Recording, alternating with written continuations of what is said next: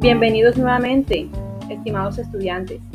En esta ocasión vamos a hablar un poco, a reforzar un poco y a conocer sobre todo acerca de la concepción que se tiene del término pareja, pero vista desde el enfoque sistémico.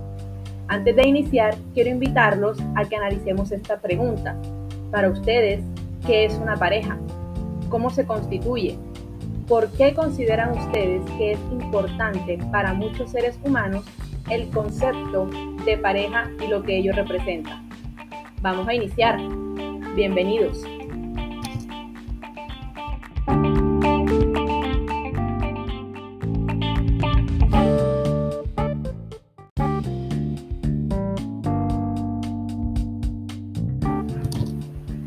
La pareja supone una estructura diferente a la de la familia con hijos pues tiene dinámicas propias que deben ser estudiadas y abordadas en forma particular, no únicamente en referencia a la familia, ya que no todo lo que se establece para esta última puede generalizarse a la pareja.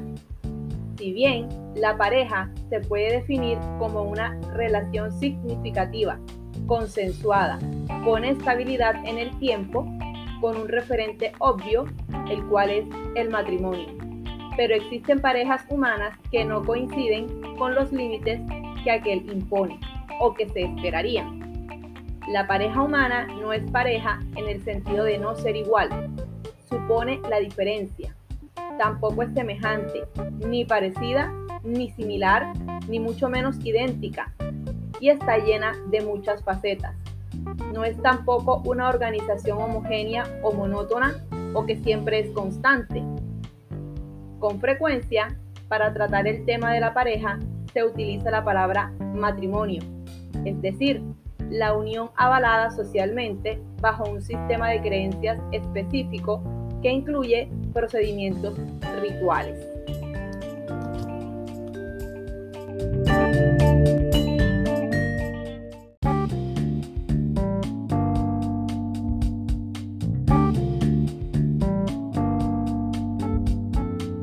Entre otras formas de unión que existen entre hombre y mujer, se puede mencionar la poliginia, la poliandría, la unión de un hombre adulto con una menor de edad, el matrimonio por poder, el matrimonio arreglado por familiares y de muchas otras maneras podemos encontrar términos y conceptos para identificar algún tipo de unión.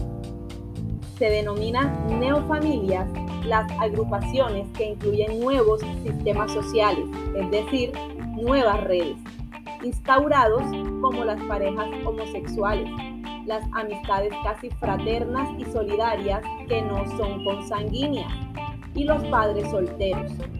El enfoque sistémico se basa en las necesidades que surgen alrededor del ser humano y los sistemas a los que pertenece siendo la pareja una de las principales y de mayor influencia para su desarrollo, sea a nivel individual o a nivel social.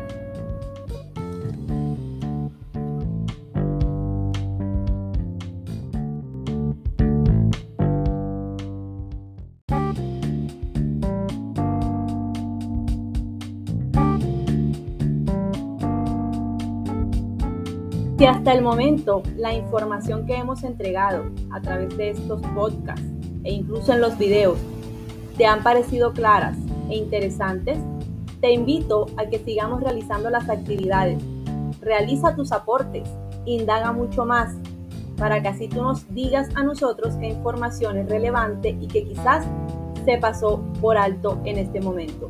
Recuerden, el término sexualidad y pareja va muy de la mano con la concepción que tenemos gracias a la sociedad a la que pertenecemos, a la cultura que nos embarga.